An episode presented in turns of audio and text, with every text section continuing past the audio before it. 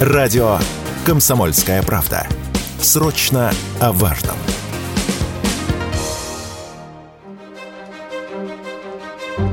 Эль-Ниньо вновь возвращается с присущими ему засухами, наводнениями, вспышками заболеваний. В этом году потепление океана может стать особенно сильным. Всемирная метеорологическая организация официально объявила о возникновении этого природного явления в Тихом океане, негативно влияющего на погоду в масштабах всей планеты. Руководитель региональных служб прогнозирования климата Всемирной метеорологической организации предупредила, что влияние Эль-Ниньо вероятно приведет к резкому повышению глобальной температуры, потому что явление усилит антропогенное потепление, и это, вероятно, повысит глобальную температуру. Эль-Ниньо – крупнейшее природное климатическое явление на планете. Это периодическое повышение температуры воды в южной части Тихого океана. Подробности радио «Комсомольская правда» рассказал ведущий научный сотрудник главной геофизической обсерватории имени Воякова в Петербурге Андрей Киселев.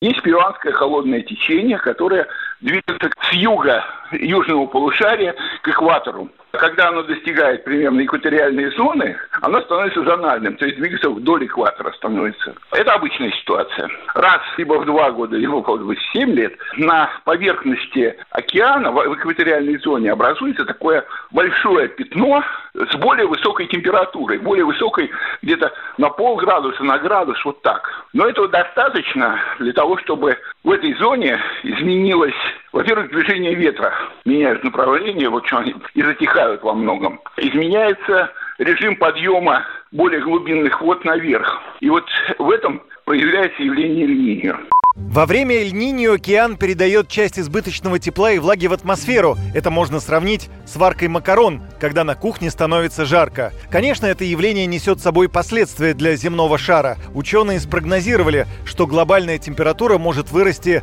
на 0,2 градуса. В Австралии, например, станет жарче. Там уже три года выпадает большое количество осадков, а во время Эль-Ниньо ученые ожидают обратный эффект. Меньше дождей, более высокие температуры и повышенная повышенный риск возникновения пожаров, особенно зимой и весной. Тропические леса Амазонки из-за этого климатического события высыхают, а рост растительности замедляется. Соответственно, деревья перерабатывают меньше углекислого газа. Более того, эта тенденция повторяется в тропических лесах Африки, Индии и Австралии. Как прогнозируют ученые, зимы в Северной Европе будут холоднее. И, конечно, возникает резонный вопрос, как Эль-Ниньо отразится на территории России. Об этом мы спросили ведущего научного научного сотрудника главной геофизической обсерватории имени Воякова в Петербурге Андрея Киселева.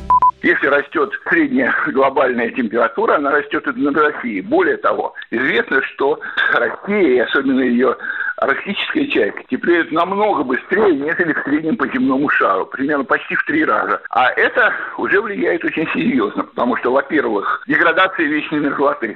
Второе – подъем уровня воды в мировом океане. Значит, какие-то низинные территории потихоньку начнут быть затопленными. Ураганы, э, штормы, ливни, засухи. Почти каждый год наблюдаем те же самые волны тепла. Самая сильная была в 2010 году, но и в последующие годы, период жаркой погоды в той же Москве, ну и не только в ней, естественно, наблюдаются, да. Вполне возможно, что какой-то температурный рекорд именно в Москве, если мы говорим о Москве, тоже будет побит в ближайшие годы. Но сказать, что это будет обязательно 24 год, например, так сказать нельзя. Природный феномен Эль-Ниньо и связанное с ним ожидаемое повышение температуры в ряде районов планеты может привести в конце этого года и в 2024 году к распространению инфекционных заболеваний. Повышение температуры или количество осадков приведет к росту численности комаров и усилению передачи вирусов, что будет способствовать возникновению потенциальных эпидемий. Ну и последнее. 3 июля 2023 года стал самым жарким днем в истории Земли. Средняя температура на планете превысила 17 градусов, чего не случалось с момента начала наблюдений в 1979 году. Одной из причин называется как раз очередное проявление природного феномена Эль-Ниньо. Юрий Кораблев, Радио «Комсомольская правда».